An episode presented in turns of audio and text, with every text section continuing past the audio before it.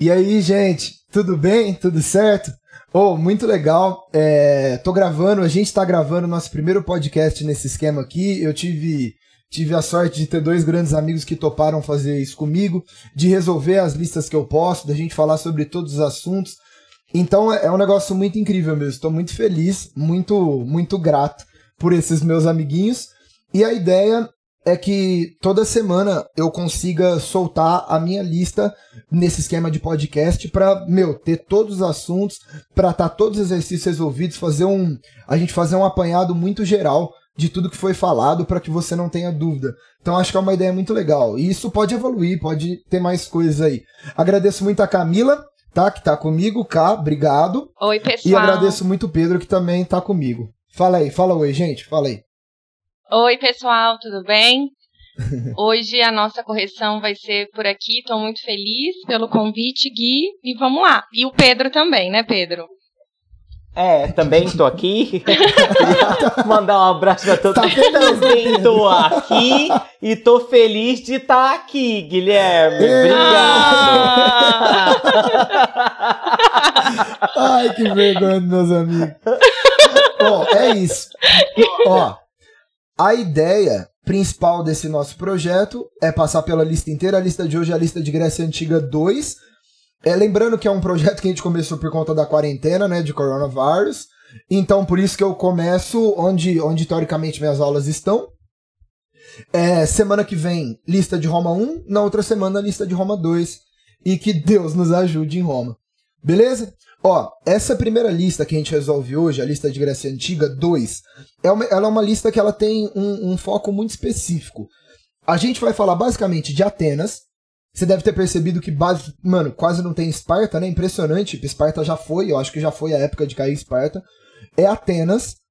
É Grécia clássica e aí a gente foca muito nas guerras, é muita, muita, muita guerra, muita questão de Peloponeso, inclusive, daquela sequência manjada de Liga de Delos, Imper Imperialismo Ateniense, Liga do Peloponeso, domínio de Alexandre Grande, manja, essa linha do tempo. E período helenístico, que também é pouco, né? Eu achei pouco no geral, tem, tem caído menos do que o resto que eu falei até agora. E a gente vai passar por todos os exercícios dessa lista aí, vamos trocar uma ideia sobre eles. Tem que ser uma ideia rápida, porque se a gente ficar muito tempo, vai ser um podcast de 8 horas e meia. Mas enfim, vamos trocando uma ideia das questões, vamos passar por todas. Tudo bem? Posso, gente? Pode? pode Pedro, pode, pode, pode. Tudo bem. Hum. Tá, obrigado, pessoal. Você, você pode fazer a primeira leitura, inclusive. Oi, quer que eu faça?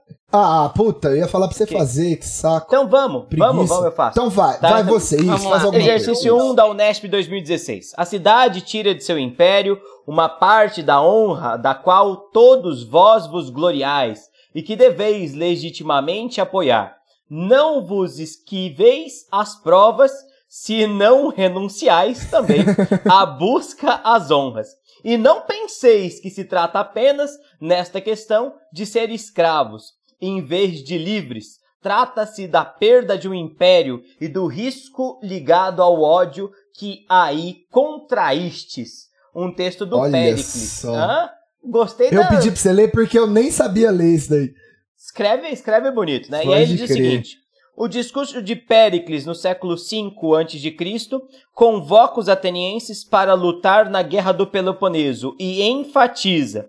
E aí, a propõe. A gente vai fazer como, Gui? A gente vai ler todas as alternativas e vai descartando? Como faz? Cara, ó, vamos tro vou trocar uma ideia sobre o que o texto tá falando e a gente tá, vai atrás das alternativas, ah, né? Vamos com calma perfeito. também. Perfeito. E eu acho que vai chegar uma hora que, se a gente achar alguma coisa errada numa alternativa, a gente já desconsidera. Certo. Tá, fechou. Entende? Às vezes nem precisa, é, nem, às vezes nem precisa ler inteira. Tipo, começou e ela já tá errada, a gente já fechou. arranca essa questão do rolê, né? Fechou, Bom, fechou, fechou. É, o texto, pela minha interpretação, e o texto desgraçado de interpretar, né? É, é difícil. ele, ele fala muito sobre a ideia de que o que existe em Atenas, no sentido de democracia, de desenvolvimento, etc, etc, só existe devido ao império que Atenas construiu. Então, ó, não reclama do que tá acontecendo, não ache ruim, porque tudo isso que a gente tem, no sentido de riqueza, de prosperidade política, veio daquele império.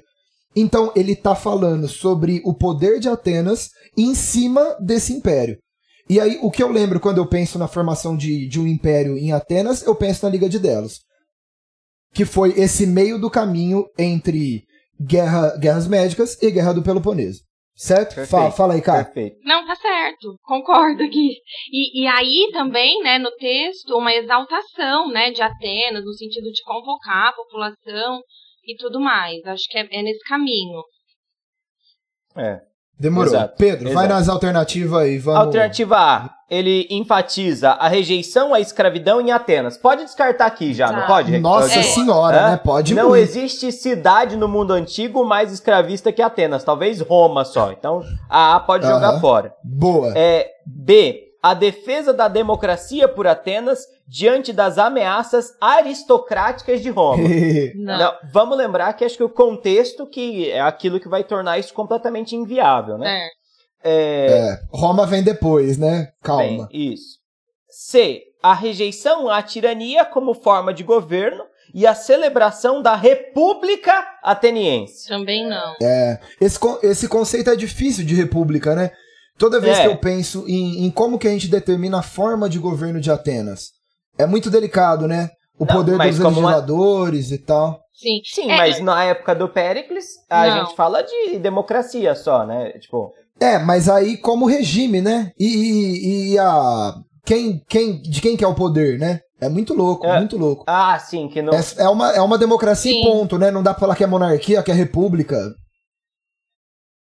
E, e se, eu, se eu puder só um- acrescentar uma outra ideia, tipo, é, democracia no sentido ateniense é o poder né, do demos, né? O poder do povo ateniense, né? Uhum. Para eles não existia outra forma de governo, né? É, e usar a república aqui estaria muito errado, porque república está sempre associado ao contexto romano, né? Sim. É, AD, Perfeito. a defesa do território ateniense frente à investida militar das tropas cartaginesas. De forma alguma, Não. Cartago é uma cidade-estado é, fenícia, né? Que vai ter treta com os romanos lá na frente.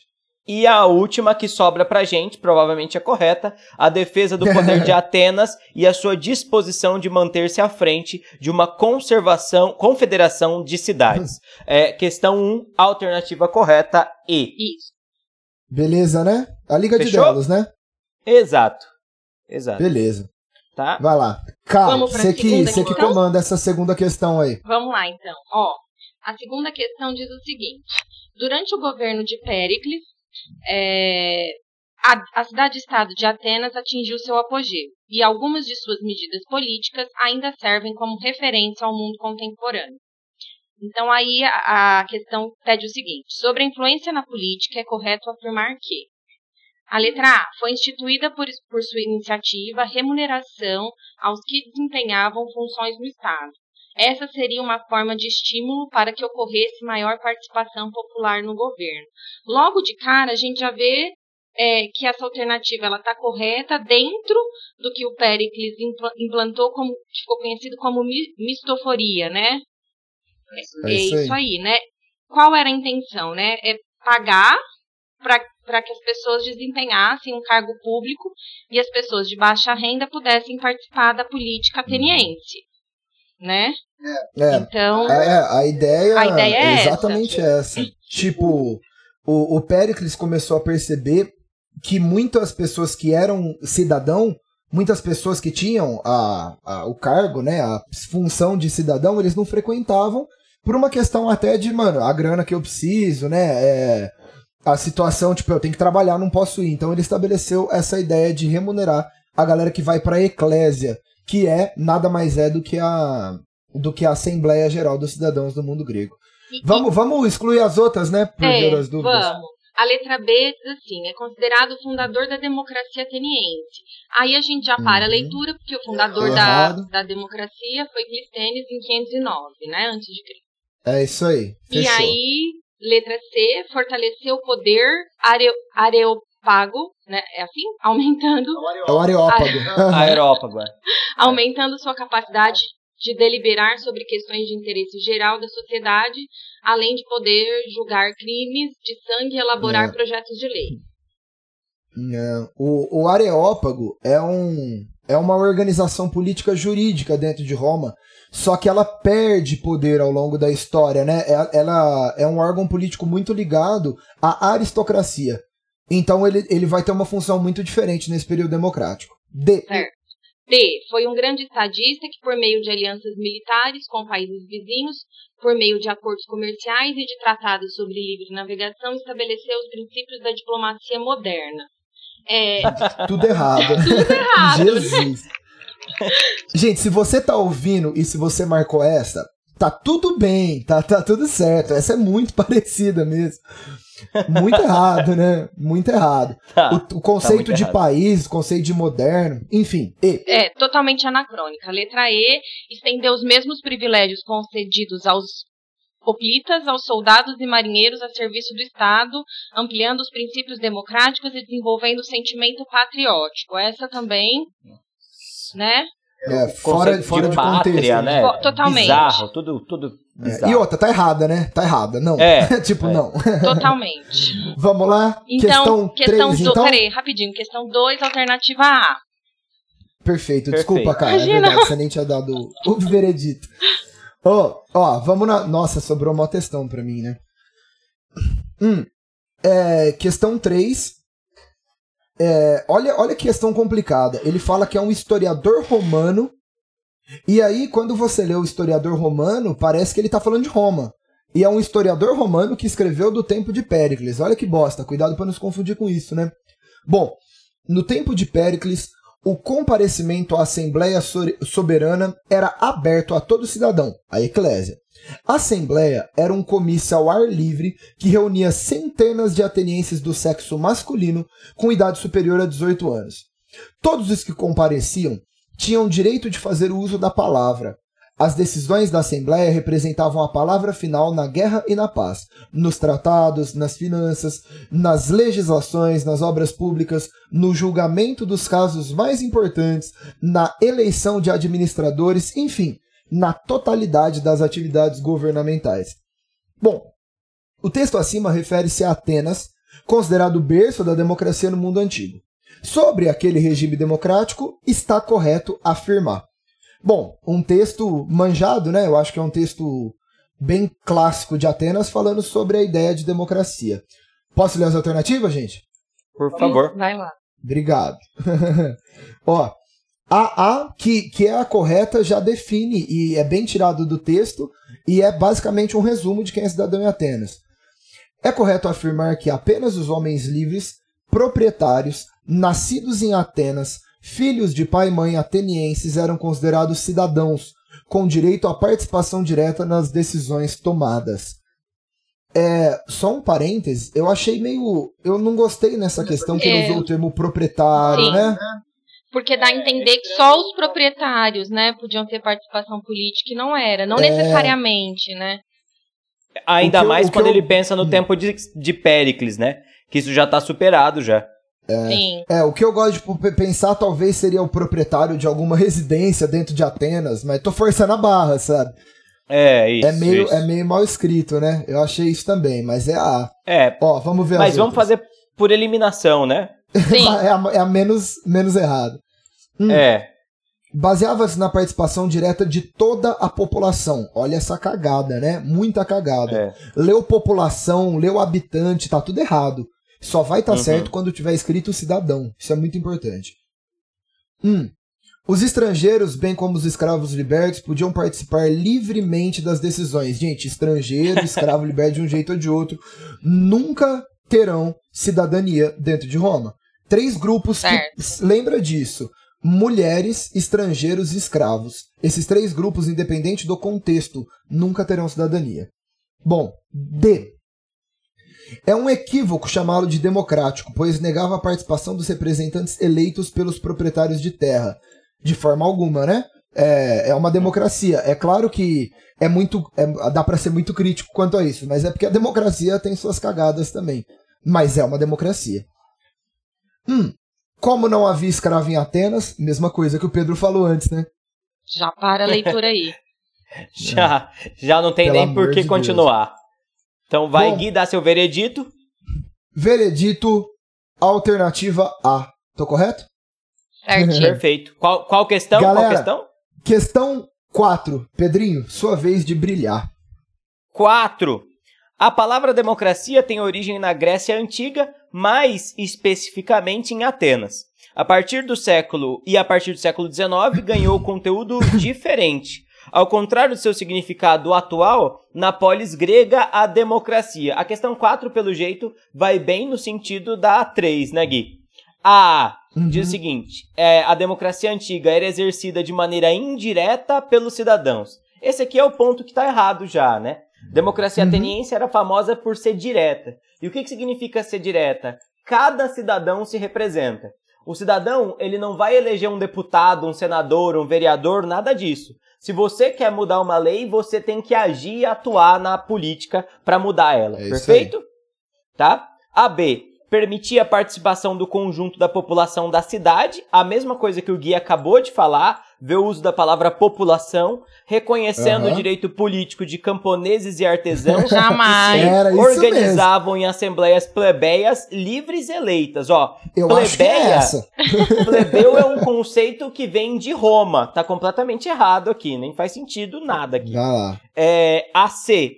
Defendia a igualdade de todas as camadas sociais perante a lei. Vamos lembrar que tem escravo, Pode crer. tá? Ó, mas presta atenção no seguinte: uma das bases da democracia é a isonomia, né? A igualdade jurídica dos cidadãos, né? Lembra que o problema em Atenas é quem pode ser considerado cidadão e quem não é. E a D fala pra gente: era restritiva em termos de direitos políticos, ok, pois convivia com a escravidão, ok, não permitindo a participação dos estrangeiros e das mulheres. Perfeita. A D tem Perfeito. tudo aquilo que a democracia ateniense justamente não tinha, né? E aí, Aham. ah, pra gente encerrar, a E não permitia a participação de militares e guerreiros considerados incapazes para o exercício da livre discussão e para a tomada de decisões consensuais. Só, só uma observação que, que é curiosa: no mundo grego, no mundo antigo, é, originalmente todos os cidadãos pegam em arma para defender a nação, né? Então, essa E Perfeito. está completamente errada, né? Um hoplita é tipicamente um cidadão ateniense. Fechou? Maravilha. Então, Veredito? 4, alternativa D como correta. Beleza. Vamos então Vamos para a questão 5, né? Cá, é a Isso. sua vez. E nossa, essa questão é treta, hein? É, Essa é, É. treta. vamos lá.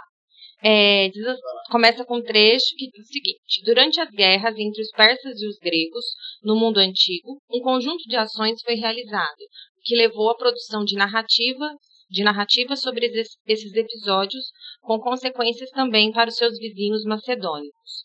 É, com base nos conhecimentos sobre esse processo histórico, considere as afirmativas a seguir.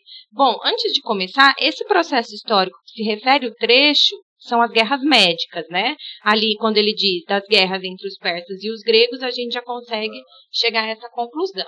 E aí a primeira afirmativa diz o seguinte: a Liga do Peloponeso, criada por Esparta, uniu-se à Confederação de Delos, liderada por Atenas.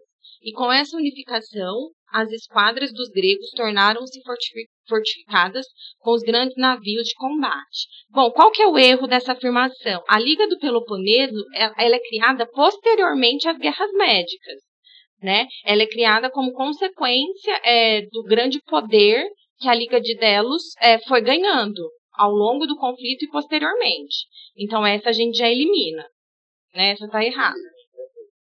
Afirmativa 2. A Confederação de Delos reuniu as cidades-estado gregas contra a invasão persa, e no decorrer dos conflitos, sua sede foi transferida para Atenas com a função de unificar os tributos e a frota. Essa está correta, né? Que foi o que eu disse Beleza. anteriormente.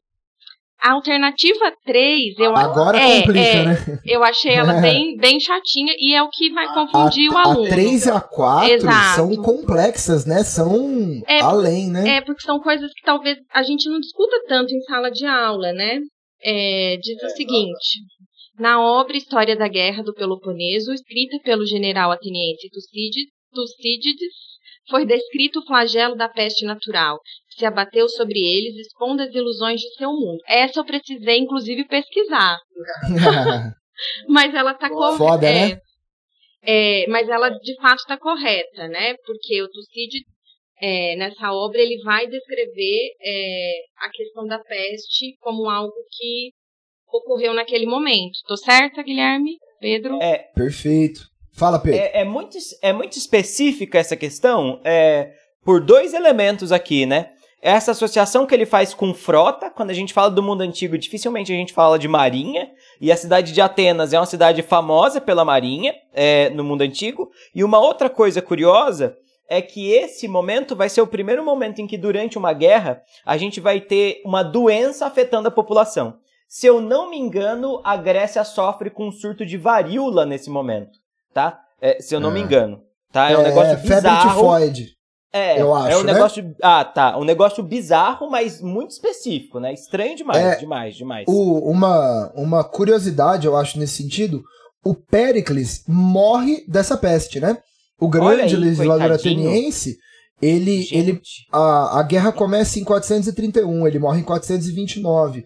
E ele morre por conta da peste. E, mas, ô Pedro, que você falou de que era varíola e tal, eu dei uma lida e é muito É. discutível mesmo. Tem cada um falar uma doença. Aham. E aí parece que a última coisa que falaram é que é febre tifoide. Mas já falaram que foi varíola, já falaram que foi uma caralhada de coisa já. É, é porque é muito difícil determinar nessas doenças que são antigas, assim, tipo, o que que é. Uhum. A galera descreve vários sintomas e bizarro. É, eu acho que para chegar à alternativa correta dessa questão, você ia por eliminação ali das alternativas corretas. Uhum. né? Então, a afirmativa, a afirmação 4 diz o seguinte: Plutarco descreveu as habilidades de Alexandre Magno na conquista e unificação dos povos envolvidos no conflito, por meio da miscigenação, integração cultural e do incentivo às artes e às ciências. Essa também era uma afirmação complicada, né? Mas que tá certa também. Meninos? É, Cês- Ah, o, Aham. o, pro- o problema é o tempo, não é? Que, como ele tá perguntando sobre as guerras médicas, médicas, exato. seri- seria estranho falar do Alexandre Magno, não é? Que é posterior à guerra do Peloponeso, quando a gente começa, né, a falar. É. É, Cara, é. é, mas o. A, a K mandou muito bem no negócio que eu não tinha pensado. Você vai por Se você eliminação. considera. Se você considera a 1 certa Não, a um tá errada. a 2. Ah, quer dizer, falei errado. Desculpa. Se você considera a 1 errada e a 2 certa, só tem uma alternativa, né? É, perfeito. Exato. perfeito, Muito bem. Não é isso? Só sobra a E. A bem. letra E. Então, teoricamente, com uma pessoa que tem estratégia, ela não precisa nem saber o que a 3 e a 4 tá falando. Não. Ela para o exercício quando termina de ler a alter... a Caralho. Nossa, Camila, você mandou muito bem nessa. Eu não tinha reparado nem nisso, velho. É, Pode crer.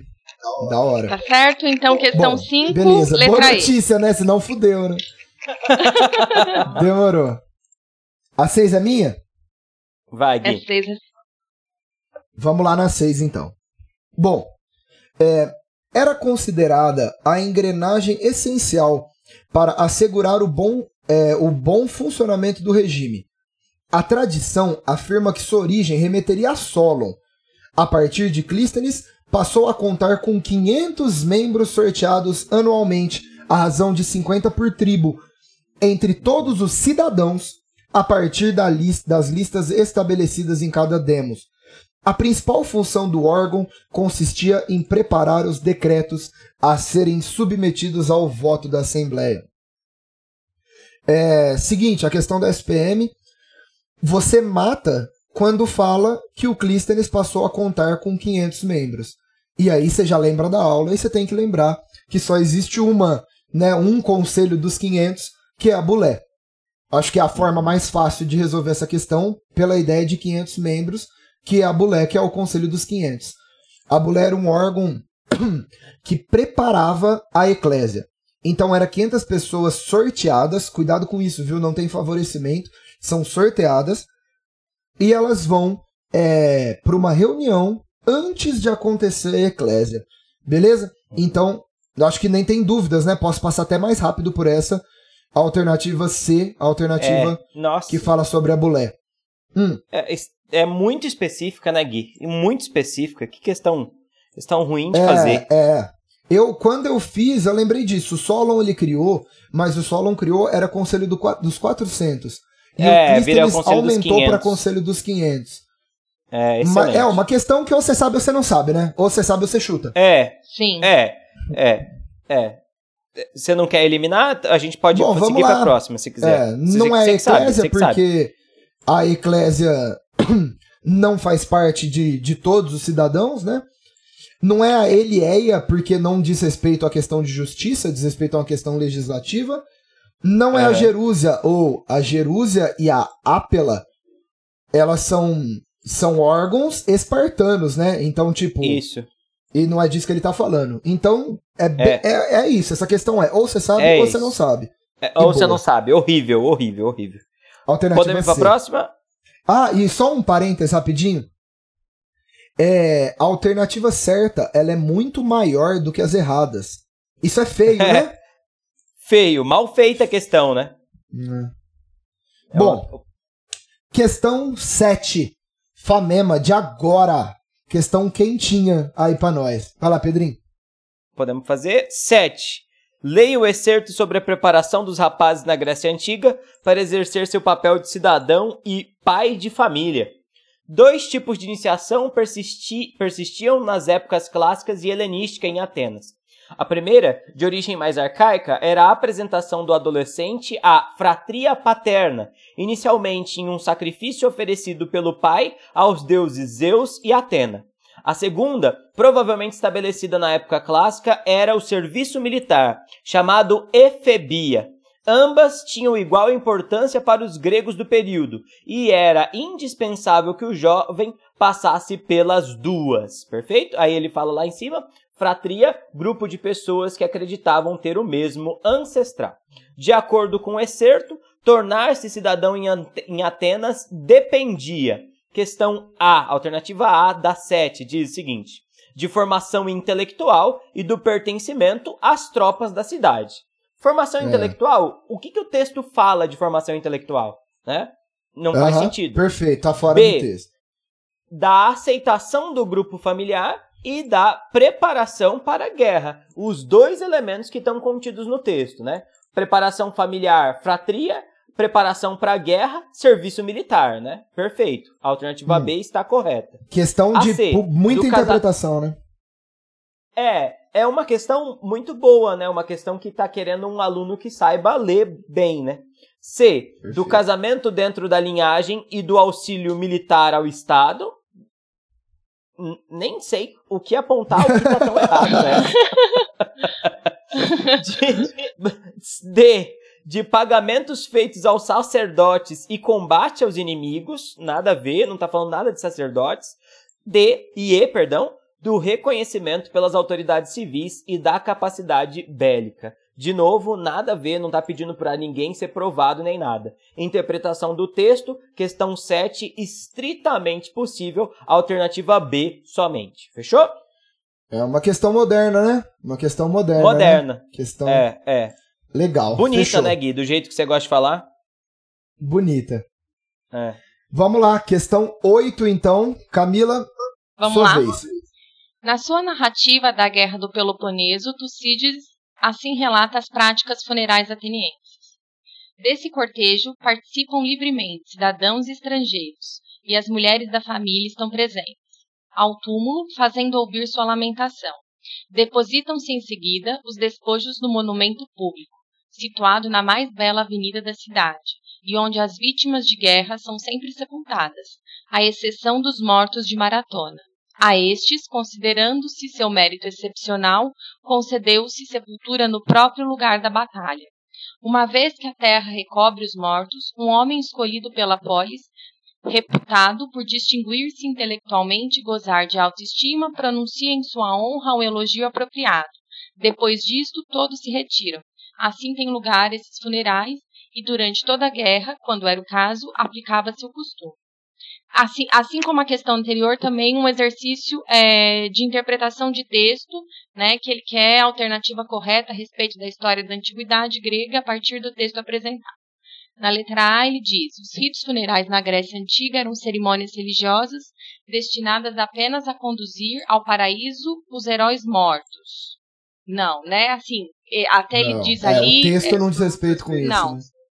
É, B. Os metecos participantes das práticas funerais formavam parte do demos ateniense e possuíam os mesmos direitos políticos que os cidadãos das, da polis. Não, né? A gente sabe que os metecos é, eram dos grupos que estavam excluídos é, da cidadania ateniense. Então não pode ser essa. C. Todos os soldados atenienses mortos nos confrontos com Esparta, em razão do grande mérito de seus feitos, eram sepultados no próprio lugar é, da batalha. Essa também não dá para ser, é, porque ele cita no texto, né, em relação ao enterro desses, é, desses soldados. Tá certo, meninos? Tá certo, tá certíssimo. Mas. É, o lance é, tipo, a guerra não é contra a Esparta, né? Exato, é... isso. É. Não é o que está citado no texto. Uhum. B, a cena descrita, ocorrida na democracia ateniense, indica o valor dado aos cidadãos mais eloquentes da cidade. E esse, essa é a alternativa correta, né? Ele, ele fala ali no texto de alguém que era extremamente importante é, para a cidade. E a letra E, a realização de um discurso fúnebre por alguém escolhido na massa dos cidadãos de Atenas revela o caráter secundário e improvisado é, da cerimônia. Bom, no texto, a pessoa que faz uhum. o discurso não era qualquer um, né? Ele fala que era alguém é. de, de autoestima. Então, a letra E é aquela que você vai excluir logo de cara. Alternativa uhum. correta, a letra D. Questão 8, alternativa é. D. O que, eu, o que eu achei difícil dessa questão é que é o, é, o Tucídides falando sobre a Guerra do Peloponeso, mas quando ele está falando, ele está relembrando as coisas antigas. Então, por exemplo, ele cita a questão de maratona, que é uma questão das guerras médicas, né? Sim. Então, tipo, ele, ele, tá, ele tá falando num período, mas ele tá contando toda a história dos rituais. É uma questão bem madura e bem difícil, assim, né? De, de conseguir chegar a uma conclusão. Achei. Mas eu achei bem feita, né? Eu achei uma questão bem feita. É. é ela, ela, ela vai ser mais difícil se o aluno pensar assim tanto na história, né? Mas eh, se for se ele for pela análise do texto, do jeito que a Camila falou, uhum. né, é, é, uma questão curiosa mesmo. Muito é curiosa. um caminho mais fácil, pelo menos. É, faz muito sentido. Muito curioso. Faz muito sentido. Né? Muito legal. Bom. Vai, Gui. Fechou? Sua vez. Questão 9, então. Ô, ô gente, vocês estão percebendo, a gente tá trocando uma ideia aqui. É, o Tucídides aparece muito. Basicamente, se cai Guerra do Peloponeso, cai ele, né? É impressionante. É. É. Porque eu acredito que ele seja a única boa, grande fonte historiográfica, né? É, é, até discutível falar historiográfico, mas assim, ele é o único cara que falou sobre isso. E ele falou muito. O, a obra, a História da Guerra do Peloponeso, é muito gigante. Então, é. a galera, quando cobra a Guerra do Peloponeso, vai cair o texto do Tucídides, beleza? Hum. É, exato. Segundo as minhas pesquisas, foram assim os tempos passados embora seja difícil dar crédito a todos os testemunhos nesta matéria. A explicação mais verídica, apesar de menos frequentemente alegada, é, em minha opinião, que os atenienses estavam tornando-se muito poderosos, e isto inquietava os espartanos, compelindo-os a recorrerem à guerra. Gente, lembrando que o Tucídides é um ateniense, né? Facilita ele escrever isso. né? Tipo. Lugar de fala, né, gente? Exatamente, exatamente. Então... É. Meu, é, é um cara ateniense falando assim: por que, que rolou a Guerra do Peloponeso? A Guerra do Peloponeso rolou porque Esparta é uma cidade invejosa do caralho que não aceita o poder que a gente tem. é basicamente isso, né? É basicamente isso. É o recalque. É, é, é, E assim, ele só não tá falando que Atenas enriqueceu porque Atenas é uma cidade escrota, prepotente e corrupta, né? Ele fez mais assim. é isso. É isso. Então vamos lá. A partir do texto pode-se afirmar que Tucídides, beleza. Estudou as estratégias utilizadas na Guerra de Troia. Mano, olha que bagulho Nossa. louco. A Guerra de Troia é datada do século XII a.C. Tipo, é do período da passagem do pré-homérico pro homérico. Tipo, meu Deus do céu, Guerra de Troia não tem nada a ver com, com guerras médicas, Guerra do Peloponeso, Jesus Cristo. Tá, tô, tô, pelo amor de Deus. Hum. B. Concluiu que a Guerra do Peloponeso ocorreu devido a um crescente poder que ameaçou os demais, de acordo com a lógica de poder. É isso aí. Atenas enriqueceu, certo? Que é o poder que ameaçou os outros, e os outros se sentiram inferiores e declararam guerra, liderados por Esparta. É a B. Perfeito. Reconstituiu a Guerra do Peloponeso comparando os relatos de líderes políticos de várias cidades envolvidas. Não, ele caga para as várias cidades envolvidas. Ele tá falando É, de não. Atenas. Hum. Pesquisou as guerras médicas, conflito não, ele tá falando Não. do Peloponeso, não tem a ver com guerras médicas. Guerras médicas é contra os persas e não é isso que ele tá citando. Única alternativa possível, alternativa B. Fechou? Per- perfeito. Perfeito. Questão perfeito. 10. Bora lá. Vai lá, Pedrinho. Sou eu? Sim, É, temos Ah, uma figura aí. É, a figura mostra uma tapeçaria funerária produzida no Egito durante o chamado período helenístico, retratando um homem vestido como grego, posicionado entre dois deuses egípcios, Osíris e Anubis, tá? É a festa, né? A festa do machiste aqui, o negócio estranho. É, assinale a alternativa que explica corretamente a fusão das culturas gregas, grega e egípcia, representadas na tapeçaria. Então ele fala o seguinte: a as sucessivas incursões militares empreendidas pela rainha Cleópatra IV nos territórios gregos proporcionaram o contato dos egípcios com a arte e a filosofia helenística, cuja concepção estética influenciou a produção dos artesãos no Baixo Egito. É, pra, pra gente começar, o problema aqui é essa ideia de expansionismo egípcio, né? Que tá, É. que tá É, muito e errado. nos né? territórios gregos, né? Não teve incursão É, da Cleópatra é. no território. Né? Não. Mesmo quando a gente está falando de Egito Antigo, o Egito Antigo conquista um pedaço ali do, do Levante no máximo, né? Até o Uhum. território de Israel, mas ainda assim é por pouco tempo. Não, não faz sentido essa.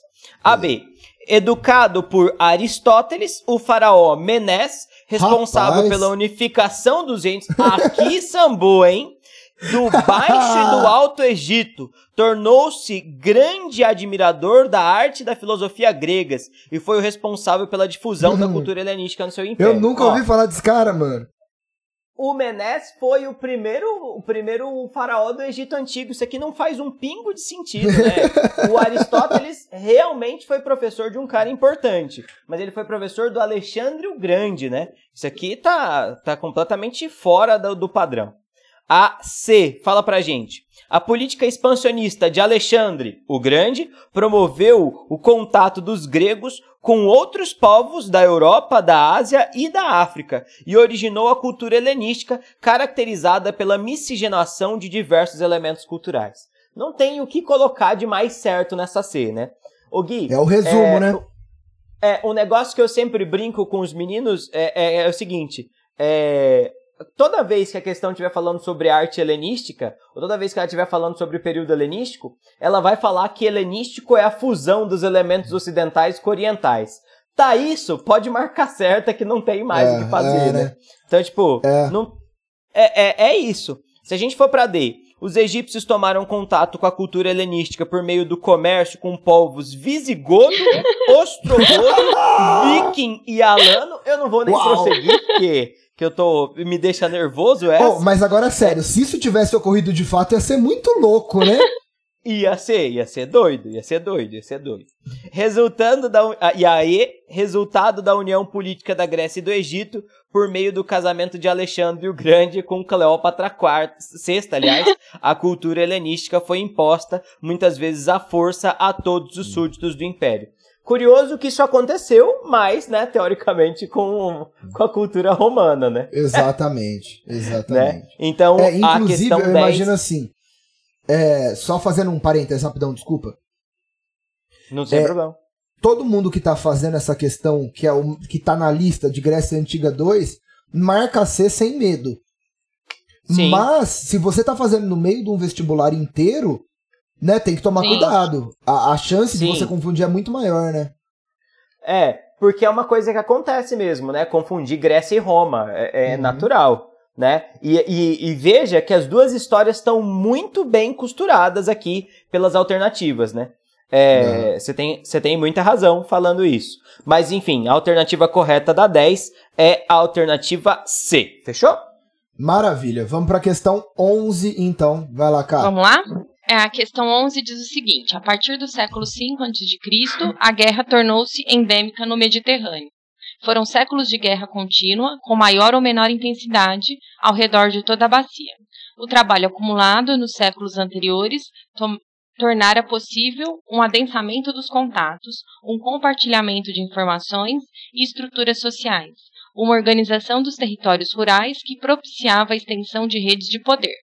Foram os pontos centrais dessas redes de poder que animaram o conflito nos séculos seguintes.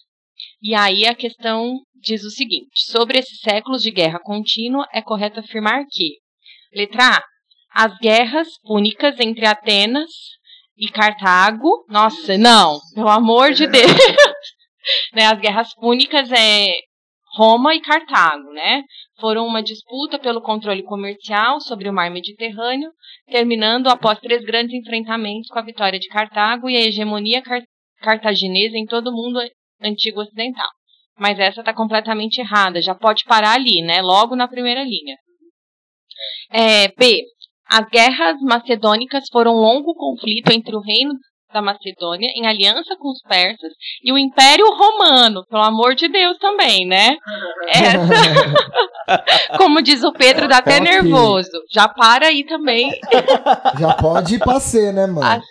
As guerras médicas entre persas e gregos resultaram na vitória dos últimos, e em meio a esses confrontos permitiram que Atenas liderasse a Liga de Delos, aliança de cidades-estados gregas, com o intuito de combater a presença persa no Mediterrâneo. Essa já faz todo sentido, né? Que total é a, é a alternativa correta, mas vamos ver a D. E aí, as campanhas de Alexandre o Grande, aliado a Esparta e Corinto, combateram e venceram as poderosas forças persas e ampliaram os domínios gregos até a Ásia Menor, propagando os princípios da democracia ateniense pelo Mediterrâneo. Também o Alexandre não, né? o Grande ele era bem democrático mesmo, né? Ele era. É, era a cara era. dele, cara dele. E a letra E, a Guerra do Peloponeso, o mais importante conflito bélico na antiguidade, envolveu as principais cidades estados gregas que, aliadas a Roma, enfrentaram e derrotaram as forças militares cartaginesas. Também, né? É, pode já excluir, sem sentido nenhum. Então, questão 11, alternativa C. Perfeito. Fechou? Muito Fechou. bom, muito bom. Perfeito. 12 é minha? Sim. Tá. Vai lá, ó. Vamos, cara, a gente precisa dar até uma acelerada também, olha. A gente vai ficar três horas aqui falando das questões. hum. É, não, mas a gente tá bem rápido, a gente Tá, tá. tá, você tá bem- gostando do, do, do movimento? Né? É, é. é calma, aí. Ó, Eu tô, tô, tô tá tudo bem. tomando minha cerveja. Eu também tô tomando cerveja. É muito mais legal falar disso tomando cerveja, né? Eu não tô nem reclamando. Eu poderia ficar oito horas aqui, mano. Eu ia tomar 20 cervejas falando sobre isso. É basicamente isso. Eu tô Ô. me sentindo num bar, né, com você. É, mas. Mano, mas em tempo de coronga é web bar, né? Porque não tem possibilidade. É o web é bar. web bar. Pode crer. Eu vou comprar aquelas cadeiras amarelas da escola de plástico, manja, pra sentar aqui pra me sentir. Um É, para-sol. adoro. Nossa, como eu gosto desse boteco. Hum, Ai, é. ó, vamos lá então. Questão 12. Vai. De novo, ó, gente, ó, é, veja se vocês concordam comigo. Dois assuntos que dominam essa lista, e, e eu faço a lista em cima do que caiu nos últimos anos. São tudo, que, é, tudo questão recente. Dois assuntos que dominam. Uhum. Veja se vocês concordam: democracia ateniense e guerra do Peloponeso. Perfeito. Hum, Perfeito, é. muito em cima disso, Exatamente né? isso. Bom, vamos lá.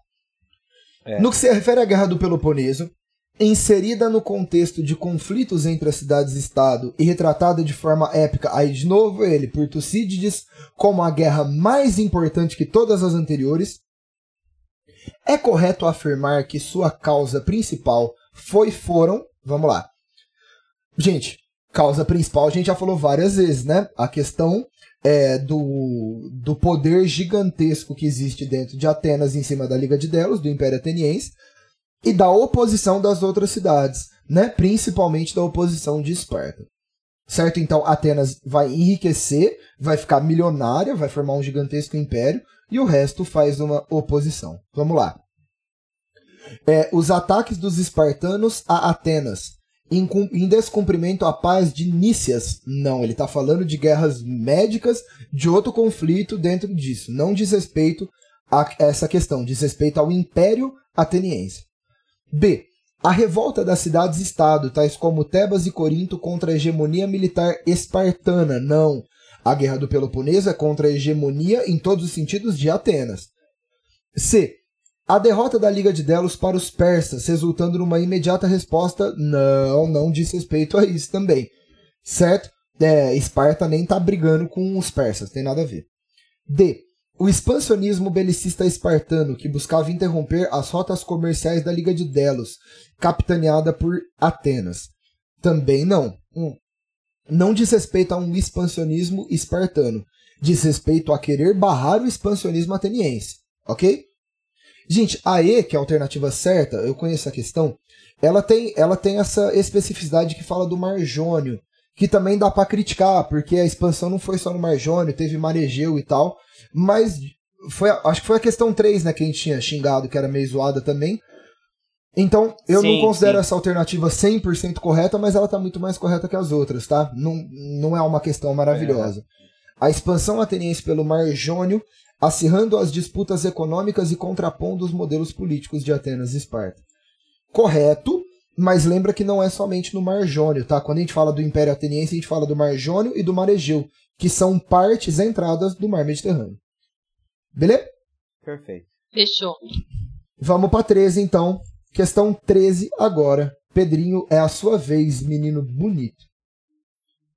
Obrigado. A Confederação de Delos, organizada no século V a.C., que chegou a registrar cerca de 400 poliês grega, está vinculada. 13. A.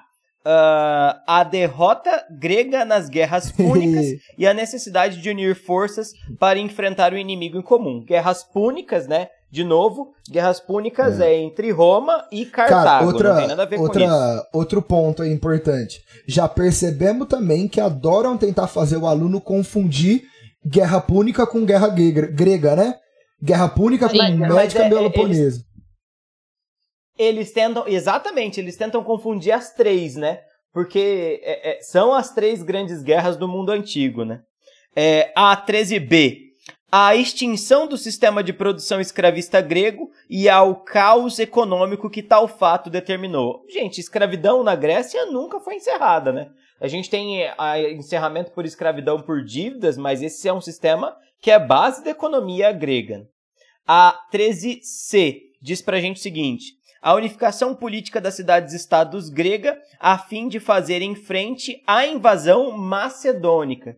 As cidades-estado grega até chegam a se unir, de certa maneira, através da Confederação de Delos, mas é contra o Império Persa, né? E aí não a invasão Sim. macedônica. A D. A defesa por parte grega do controle comercial do Mediterrâneo ocidental diante da ascensão persa. Essa é a alternativa correta, tudo bem? É, a ideia de que a Liga, a Confederação de Delos, também chamada de Liga de Delos, é essencialmente uma junção militar com fins comerciais, né? Vamos lembrar que no sustento das cidades-estado, o comércio tinha um papel muito importante, porque na maioria das vezes uma cidade-estado ou uma polis grega, ela tem um território muito pequeno. E a ascensão, o crescimento do Império Persa ameaça essa autonomia comercial. A 13e diz o seguinte: a supremacia de Atenas diante das demais cidades gregas após a vitória sobre os macedônios. Não, Atenas foi conquistada pelos macedônios, jamais venceu deles. Perfeito? Alter- Na questão 13, a alternativa correta é a alternativa D de dado. Demorou. Fechou? Maravilha. Fechou? É, que- vamos pra próxima então? Questão 14. Bora. Questão 14. Ah, ô Cado, vou até fazer um Oi. parênteses antes. Acabamos de fazer uma FAMEMA 2020. E agora a gente faz uma FAMERP 2020. São É. duas questões fresquíssimas. E são dois vestibulares de medicina que a galera presta pra caralho, né? Presta Sim. doidado. E ano passado, Grécia, tanto na FAMEMA quanto na FAMERP. Fique esperto com isso, né? É, a questão 14, né? Assim, diferente das outras que a gente resolveu até agora, ela traz é, três ordens da arquitetura grega E é uma questão bem direta, né? Que o aluno precisava saber é, os detalhes, enfim. E aí ele quer saber, as três colunas correspondem respectivamente aos estilos. Aí, é, o primeiro estilo, né, que é o dórico, que é o mais antigo deles, né? Ele é mais simples, né? Ele é mais rústico. E a diferença dele para os demais é que ele não possui a base, né? Que é uma das coisas que, que a gente já vê nas outras duas colunas. Certo? Uhum. Então aí o primeiro é o dórico. O segundo, né, é o jônico. Ele já, a gente já percebe, né, a, a, presença ali quando ele coloca a voluta daquilo que também pode ser que alguns conheçam como pergaminho. E embaixo ali, é, antes da base, o que também alguns conhecem como pilha de anéis. Isso é uma característica é, da arquitetura e da, e da, gente, da coluna jônica. E por fim, o que é o exemplo, né, da, do estilo coríntio, que é uma, uma coluna, ela é muito mais ornamentada, ela tem muito mais detalhes, né, se a gente observar em relação às duas primeiras. Então, o que vai sobrar é a alternativa A. Essa também, se você soubesse que a primeira, por não ter a base, é a, o estilo dórico, você já eliminava todas as outras e nem precisava saber as seguintes. Né? É uma estratégia também. Então, questão 14, alternativa A. Fechou? Perfeito. É, não, e faço um parênteses aqui também, porque pode ser que alguém me procure nessa questão para me xingar. Isso é um negócio que eu falei muito pouco em aula, porque isso a gente fala muito é. na aula de cultura greco-romana, que é uma aula que ainda não chegou, tá? Um. Então, se você veio ouvir sobre essa questão para me xingar, tô te pedindo desculpa prévia. Tudo bem? Porque eu vou falar muito ainda sobre isso na aula de cultura greco-romana. Eu acho que eu dei uma empolgada e coloquei essa questão na lista, sabe? É. Mas... Ô, ô, Gui. Fala. É, mas, assim, é, eu acho que é, vale a pena a gente falar também que é uma questão tosca, né? Exato, é, muito chato. todas as outras questões e o tanto que as outras questões elas têm ligação com democracia, têm ligação com assuntos que são importantes pra gente. Uma questão muito com cara de velha, né, Gui? Exato. É uma questão de 2020 do Pode vestibular crer. que você esperava pra Fulvest 94, né? Você tem muita horroroso. razão. Horroroso. Horroroso, horroroso. Decoreba horroroso. ridícula, questão simples. Nossa. Até a ordem é. da mais simples para mais complexa ele colocou, né? Sim. É, é, isso. E, e sem nenhuma característica social, sem uma, nada, horrível. Boa. Enfim, Faz estou revoltado. Sentido. Faz muito sentido. Ó, vamos para a última questão teste, então. É, aí a gente tem que tá. conversar tá. também como que a gente vai fazer casa aberta, a gente dá uma comentada, porque aberta não dá difícil, né, determinar um, um gabarito oficial, né? Então a gente comenta é. mais as questões abertas mais rapidamente para você ter condição de fazer. Mas eu acho que gabarito mesmo é em cima dos testes, né? Exato, é, exato. Bom, Vou ler e a gente vê o que a gente faz. hum. Fechou. Questão 15. Vamos lá. Leia o texto a seguir. Como ocorre na atualidade, também na antiguidade era um termo ambíguo ou polissêmico, né, a questão de demos, já que em certos contextos de uso se referia ao conjunto de cidadãos e em outros às pessoas comuns, a parte mais pobre da população. É, eu acho que é exatamente isso, tipo, falar de cidadão, né? Falar de gente.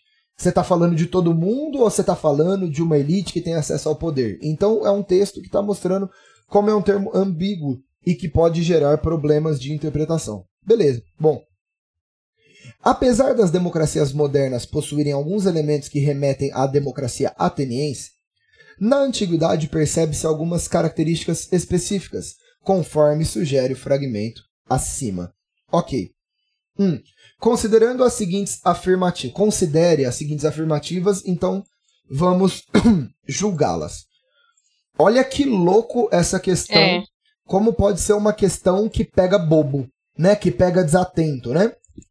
1. Um, os atenienses participavam diretamente das decisões e da tomada de decisões pelo voto. O que está errado nisso?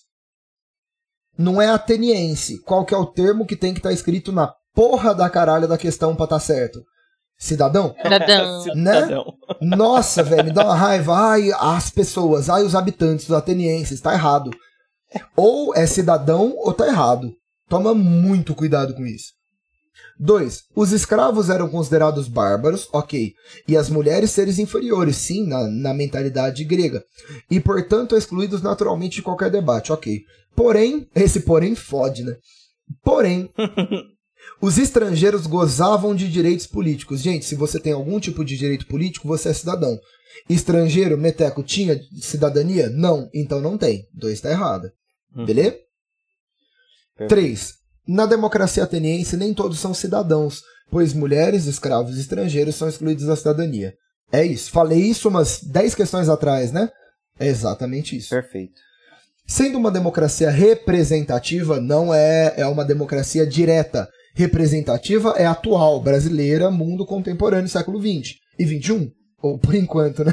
Enquanto durar. Beleza? Tá foda, né, mano? então, tipo, no, oficialmente é uma democracia representativa hoje. O mundo grego é uma democracia é. direta, também, como já falamos. Alternativa C. Somente a preposição afirmativa 3 está correta. Feito? Excelente. Fechou. Excelente. excelente. Ó, e aí, o que, que vocês excelente. acham legal da gente fazer com as questões abertas? Opina aí. É o primeiro que a gente tá ah. fazendo, mano. Eu nem sei de nada. Vamos, é, vamos dar uma lida nas proposições no que ele pede, só pra gente não ter que ler o texto nem nada, sabe? A gente discute o que, que ele tá pedindo. Diretão que na, na, questão, né? É, senão até Sim. fica cansativo, é. né? O, imagina é, que é. o, tipo, um aluno vem aqui tirar uma, uma dúvida, ele não quer ver, ouvir a gente ler na porra inteira, né? Então, é. tipo, é, gente... não, não. Vai lá, Pedro.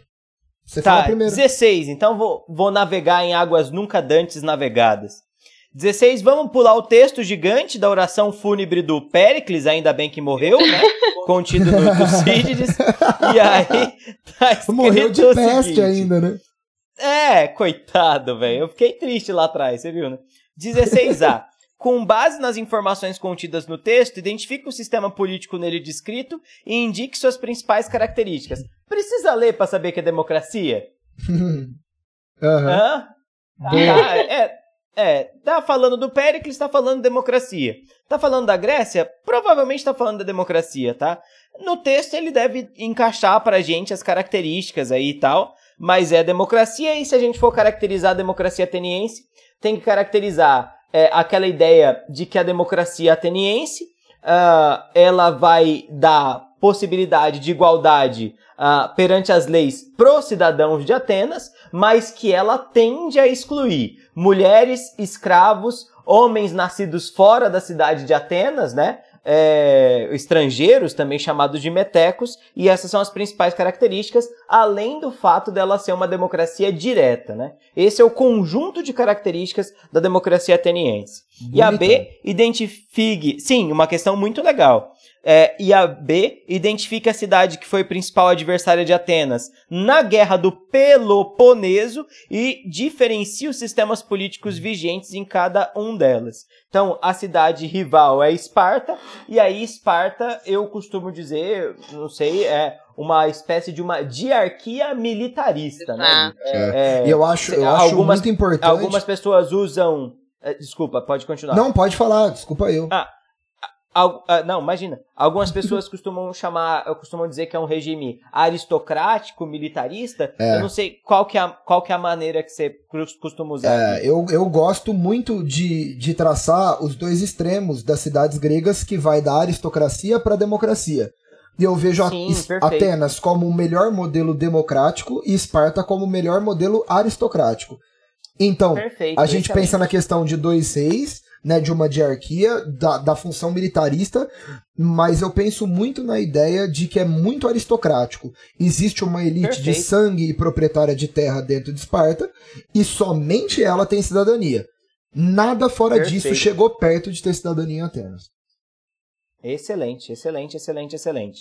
E aí, Beleza? Atenas, a gente já falou já o, o regime democrático, tá? Isso Beleza. só pra gente pincelar a questão, né, Gui? Tem alguma ideia que você quer complementar? Fala aí, cá. Não, eu acho que é, que é isso, né? No texto, ele. Só para para retomar aí, no texto ele vai destacar também o fato de Atenas ter sido é, a pioneira na questão da democracia. É isso. Que é uma coisa que podia ser colocada no item A. Tá bem, Maravilha. perfeito. Cara, já puxa pra aí. questão 17 aí. A questão 17 é. um tipo de questão que ela é muito recorrente em questão aberta quando vai falar de democracia ateniense, que ela pede uma comparação com a democracia brasileira, né? E aí o que, que a gente pode estabelecer como diferença? A democracia brasileira ela é representativa, né? Indireta, ou seja, a gente Uhum. vota e elege nossos representantes. E ela é ampla, né? Todos podem votar, o voto obrigatório a partir dos 18 anos. Certo? Enquanto Perfeito. em Atenas, como o Pedro já disse, né, é uma democracia restrita, né, porque ela excluía parte da população, mulheres, é, escravos e estrangeiros. E ela era uma democracia Uhum. direta, né, como o Pedro também já falou em uma das questões teste, a pessoa, é, ela ia lá, colocava, né, é, o problema, o que ela queria e, e, e não precisava de um representante para isso. Então, é basicamente Perfeito. essas as diferenças. Se vocês quiserem colocar mais alguma coisa, É isso aí. Nossa. Pedro? Sim. Excelente, excelente. É isso, né? Nem tem o que falar. É, Perfeito, é, perfeito. não, é exatamente isso, exatamente isso. Lembrar, no, se- resumindo a situação, Atenas, direto e restrito, né? isso. E Brasil. Isso. E Brasil representativo, indireto e amplo. Esse é o Isso, resumo. É isso. Fechou? É, perfeito. Vamos para 18 então. Questão 18. Vamos lá. A palavra democracia surgiu na Grécia antiga, mas em tempo, em diferentes tempos, ela denominou realidades distintas. Analisando a formação da democracia grega no século VI, o historiador Ciro Cardoso afirma. E aí a gente vai ter um texto falando sobre como que é essa situação. É um texto pequeno, vou ler rapidão só para a gente chegar bem claro na, nas perguntas, que eu achei que é até uma pergunta bem específica. Ó, ao É. apoiar-se politicamente nas massas populares, em favor das quais tomava diversas medidas, a tirania promoveu a configuração do demos como força política mais estruturada do que o fora até então. Ela significou, assim, a destruição não dos aristocratas, mas da sociedade e do regime aristocrático mais ou menos exclusivo. Fechou. Textinho, né? Complicadinho. É, bem legal. Hum. Bem legal. E, e aí tá contrapondo os dois tipos de regime, né? Tipo, ó, mencione duas diferenças entre o modelo aristocrático e o modelo democrático de Grécia Antiga. Ó, duas diferenças que eu colocaria. Eu, eu responderia essa questão primeiro, deixando claro as duas particularidades do que é uma aristocracia. A aristocracia se fundamenta em dois fatores: sangue e terra. Então, na aristocracia, o poder político está voltado para, o- para as famílias e para os descendentes das famílias nobres. E no regime aristocrático, o poder está voltado para aqueles que são proprietários de terra. No modelo democrático, a questão de sangue, pelo menos já não é tão mais importante quanto era antes. Lembrando que aí você tem que falar da questão dos estrangeiros, né? Que tipo, é, ai, não tem a questão de sangue, mas você tem que ser uma pessoa nascida na cidade. É, exato. E lembrar que a questão de terra não é mais a questão central. Eu responderia, responderia dessa forma as duas diferenças para mim. Tudo bem? Excelente. Perfeito. Bom, e B, compare os direitos de cidadania e o exercício de voto na democracia ateniense da antiguidade e nas sociedades democráticas ocidentais Ah, contemporâneas. Já respondemos B, isso né? 748 vezes. Vou resumir É. direto, rapidão, só para quem veio só para ouvir isso, mas a gente já falou disso a lista inteira. Hum, democracia ateniense, ela é direta e ela é muito restrita quanto aos grupos que têm cidadania. As democracias con- contemporâneas elas são representativas, indireta, você elege alguém para escolher para você, e elas são amplas quanto aos grupos políticos. Beleza? Perfeito. Excelente. Tá? Demorou. Vamos lá. Ó, ó o Vernan que a gente tava falando antes da gente começar a gravar. Ah, é verdade, é, É, ele mesmo. Jean-Pierre Vernan. 19. Manda ver. Leia o texto. A gente não vai ler o texto? Você quer que leia o texto? Hã? Hum, Eu acho. Ah. Não, pode, responde aí. Faz, Pedro, faz o que você quiser. Ah, o que, você quer pular, fazer? vou- sem texto, ó. Você vestibulando precisa ler o texto. A gente não precisa mais. Nesse fragmento, o historiador Jean-Pierre né? Vernant avalia a transformação no ordenamento das cidades-estado advindas com as guerras contra os persas. Diante do exposto, explique a. A ordenação política das cidades-estado anterior à guerra contra os persas, tá? Eu penso que a ideia que ele está jogando aqui é a ideia de autonomia, tá? O que, que é essa ideia de autonomia? Pensa que antes dos persas, a gente tem um mundo grego completamente fragmentado, né? Uhum. Cada polis, cada cidade-estado é extremamente independente em relação uma da outra. O único elemento que liga uma polis ao outro é o elemento cultural, beleza? E os elementos políticos são muito particulares. Tanto que em Atenas a gente fala da democracia e Esparta a gente fala dessa aristocracia militarística, tudo bem? Se a gente vai para B, ele pede as mudanças ocorridas na ordenação das cidades-estado em virtude da guerra contra os persas. Então uma é antes do per- dos persas, a outra é depois. E toda vez que a gente fala do mundo grego após a vinda dos persas, a gente fala da hegemonia ateniense. Essa hegemonia ateniense pode ser chamada também, e eu particularmente não gosto muito, mas é um conceito muito comum, de imperialismo ateniense. A ideia de que Atenas centraliza um bloco e aí, a partir desse momento, reduz-se essa autonomia das cidades. E a mesma coisa acontece com Esparta, né? Depois que Esparta constitui a Liga ah, do Peloponeso. Então, antes da guerra eu tinha autonomia, depois da guerra eu tenho essa espécie de unificação política ou dessa hegemonia dessas duas cidades, perfeito? Você concorda, Gui? Concorda, Camila? Perfeito, Certinho, perfeito. perfeito. Acho, Eu acho posso- legal também. Ah, Ah, eu, eu queria fazer um adendo que faz. se essa alternativa, e não tem, mas se essa questão tivesse uma C, e como seria o mundo grego depois do mundo macedônico, né, depois da- das conquistas do Alexandre, seria interessante a gente pensar que o Alexandre acelera ainda mais essa concentração, tirando completamente a diferença entre as cidades e reunindo o poder na sua mão, né? Uhum. Ele vai acabar com a diferença entre democracia e aristocracia e tudo vai virar um império sob o domínio dele. Fechou? Certo, fechou. Fechou. É, e o, o adendo, inclusive, que eu ia falar nessa B aí, porque dá pra falar muita coisa também, né? Eu achei é, amplo. Dá, dá. É, muito eu amplo. acho, é, uma, uma, eu, por exemplo, eu colocaria. é, e, e, gente, história, todas as respostas serão diferentes, entendeu? Não tem uma resposta É. certa, tem possibilidades. É, eu falaria muito sobre a ideia de que a Liga de Delos é a primeira vez que as cidades gregas se reúnem numa espécie de confederação, numa espécie de união. Perfeito. Então, a Liga de Delos, que é formada para evitar um novo ataque persa, né? A Liga de Delos ela é depois das Guerras Médicas. Ela é formada com Uhum. medo de uma nova invasão persa. É a primeira vez que rola uma reunião política das cidades. Hum. Então, é a Uhum. primeira vez que as cidades são atreladas de alguma no sentido político pela primeira vez na história. Então, o imperialismo ateniense, que você falou que nasce de, de- do, com, da consequência dessa guerra, é um imperialismo que vem da Liga de Delos, né? Que é uma união dessas Uhum. cidades, né? De um jeito ou de outro. Sim, E, e sim, perfeito. essas cidades que depois da Guerra do Peloponeso, elas vão passar por um processo de enfraquecimento, né? Que vai fazer Sim, com sim. que sejam dominadas. É, exato. Perfeito. É, é o- é o, at- Perfeito. né, o atrito entre as cidades, exatamente. Perfeito, Camila. Vamos para a questão 20? Questão 20. Vai lá, cá. A questão 20, né? Vou dar um jump aí no textinho. E a letra A diz Uhum. o seguinte: indique duas condições para que um ateniense fosse considerado cidadão na Grécia, clássica no apogeu da democracia. Bom, mais uma vez, né? Vamos falar duas condições. tinha que ser homem e tinha que ser filhos de pais atenienses. Tá bom? Perfeito. E a questão. Perfeito. A Duas B-.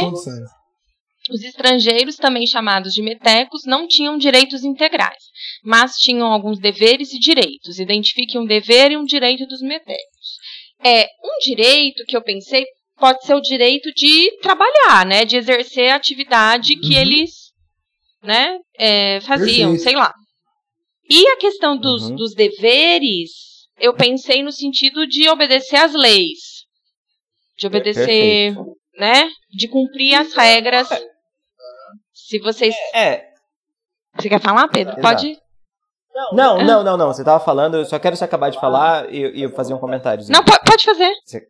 Ah, é- essa, é- esse, esse é aquele tipo de questão. Não, tá, não, peraí, tá muito educado esse podcast, né? Não, Todo mas mundo, a não, gente é desculpa, mas eu sou uma lady. você. É, Nossa, todo o- mundo a educado. reverendíssima pode encerrar os seus trabalhos. Não, é só um comentário que eu quero fazer. Essa questão é aquela típica questão que aparece no vestibular e você não faz ideia de como responder. Essa questão ela aparece para te assustar, né? Não, E aí, preste atenção no seguinte: você pode ser muito, muito, muito ligeiro com ela. Ele fala assim: os estrangeiros, também chamados de metecos, não tinham direitos integrais, mas tinham alguns deveres e direitos. Identifica um dever e um direito. Você só precisa saber que os metecos eram comerciantes. Sabendo que eles sim. são comerciantes, qual é o direito? Fazer comércio. Qual é o Exato. dever? Eles devem ter que obedecer à lei, né? Aham, pronto. que é exatamente né? o que você E- falou. É. E, e pelo, pelo gabarito do oficial da Unicamp, a Unicamp sempre solta, solta gabarito oficial, que é um negócio legal, eles têm que pagar imposto, Aham. né? Porque você tá dentro da polis, você paga pro Estado, né? Pra- pra Sim. E organização. fazendo comércio, né? Tá, tá Então, fazendo pronto. atividade. É. É, pronto, perfeito. Eu imagino, você tem razão, Pedro. Imagino que quem lê essa questão fala assim: meu Deus, qual que é o dever Nossa, e o eu não direito? É, é. Mano, A quem letra é A tá vai estudando a tranquilo. fundo os metecos? É, é isso mesmo. E é isso. Última questão, Guilherme. Por favor, você pode responder? É. Ô, reverendíssimo Guilherme, podeis terminar as questões? claro que sim. Vai. Cara, cuzão. olha aí, ó, Vai. vai dar uma hora e quinze de podcast quase. Vocês Bom falam. tempo, bom tempo. Vai. Bom Deu tempo. certo. Bom, é. Olha que louco agora. É um texto que chama. Eu vou, eu vou ter que dar uma, uma conceituada porque é uma questão bem de interpretação, tá, gente? Desculpa. Tá. Um, que fala dos usos da Guerra do Peloponeso. Tudo bem até aqui? Vocês estão me ouvindo? Tamo ah, Sim. eu tava ouvindo Tamo vocês. Então tá bom. Ah, olha só. É, ele, ele faz um texto que ele fala que os britânicos, olha só, é, e se inspiraram nas ideias do Tucídides para falar sobre eles dentro das guerras e falar sobre a ideia de conquistar os mares. Então vamos lá. Agora eu vou fazer todo, todo o contexto. O Tucídides foi o cara que escreveu sobre a Guerra do Peloponeso. Então ele escreveu sobre a história. Lembra que a gente leu faz pouco tempo que Atenas conquistou um monte de coisa, dominou um monte de ilha, os mares Egeu e Jônio, certo? E cresceu muito. Então, olha que louco. Ele está falando que a Inglaterra, quando falou de conquistar os mares e formar um grande império, se comparava com a figura de Atenas durante a Guerra do Peloponeso. Louco, né? Hum. Uhum. Então vamos lá. Com qual cidade-estado os ingleses se identificaram nos relatos de Tucídides sobre a Guerra do Peloponeso? Gente, ó, cuidado com a resposta. Você vai colocar a cidade de Atenas. Ponto. Exato. Com isso, metade da questão já tá feita. Toma cuidado, Exato. porque a galera quer fazer bagulho bonito, escrever resposta linda. Mano, ele tá perguntando com qual cidade foi. A cidade foi Atenas. Ponto. E, e acabou. Acabou. Aí vem a segunda parte. Justifique sua resposta, explicando. Olha o tanto de coisa que ele vai pedir. O que foi a Guerra do Peloponeso? Respondo. Foi a guerra entre a Liga de Delos e a Liga do Peloponeso. A Liga de Delos liderada por Atenas, a Liga do Peloponeso liderada por Esparta, certo? Foi um conflito interno entre as cidades do mundo grego. Bom, no que se refere aos principais envolvidos, ok, Esparta e Atenas, Já falou. as suas motivações, o imperialismo ateniense devido à Liga de Delos, beleza? Ou seja, você tem que lembrar Uhum. que Atenas ficou extremamente poderosa devido à, li à Liga de Delos e Esparta vaza, forma a Liga do Peloponeso e o pau come. E as consequências para o mundo grego. Quais são as consequências? Atenas oficialmente é a cidade que perde, mas a consequência mais importante é o enfraquecimento geral de todas as cidades. Depois da Guerra do Peloponeso, Atenas, te- é, Esparta tenta ter uma hegemonia e cai, e Tebas tenta ter uma hegemonia e cai. Portanto, a principal consequência é o enfraquecimento, e foi aí que um reino do, do norte, chamado Macedônia, liderado por Filipe II, domina essas cidades. É o início do período helenístico. Beleza? Perfeito. Perfeito. Eu colocaria dessa forma. E aí, gente? Comentários? Fechou. Ah, eu só quero, só, só quero encerrar só. Tô bem. Tá bem? Fala, cara. Eu acho que a Celeste ficaria muito orgulhosa desse Celeste foi a podcast. nossa... É Fala quem foi a Celeste. Celeste foi a nossa professora de História Antiga 1, né? De Grécia. Exato. Exato. Da Unesp, né? É. Essa lista em homenagem à É. senhora, dona Celeste. Onde o Pedro fumava maconha todo dia. A Camila fumava maconha todo Eu? dia. E eu, fi- É, e eu ficava longe desse tipo de coisa. A, a gente fumava maconha e você fumava crack. Toma vergonha na sua cara. Gente, eu juro que é mentira a parte do crack. Ó, fechou? Posso encerrar? Fechou. Pode. Gui. Gente, Nossa, beijo, ô, boa foi sorte. muito legal. Obrigado, obrigado pela companhia de vocês. Vocês não estão ganhando nada por isso. E eu tomei um pedação da noite de vocês. Obrigado, de coração. É que a gente tem muita coisa Tá. pra fazer. É, a quarentena tá roots, né? Enfim, terminamos a nossa lista aqui. Semana que vem a gente volta. Eu vou convidar eles de novo, mas eu não sei se eles vão topar. Então pode ser que eu volte com outra pessoa, pode ser que eu volte sozinho, mas eu vou tentar, tá? A gente volta semana que vem com a parte de Roma 1, a primeira lista de Roma. Que é- eu acho que Roma é mais foda que Grécia, né? O que vocês acham? É. É, é, É, é, tende a ser, né? Tende a ser. Enfim, a gente volta semana que vem. É, obrigado, obrigado por acompanhar a gente. Tamo junto, um beijo e que tenha te ajudado, né? Que é o intuito do rolê inteiro. Beijo, gente. Obrigado. Valeu. Beijo. Tchau, tchau. Tchau, tchau. Tchau. Tchau, tchau.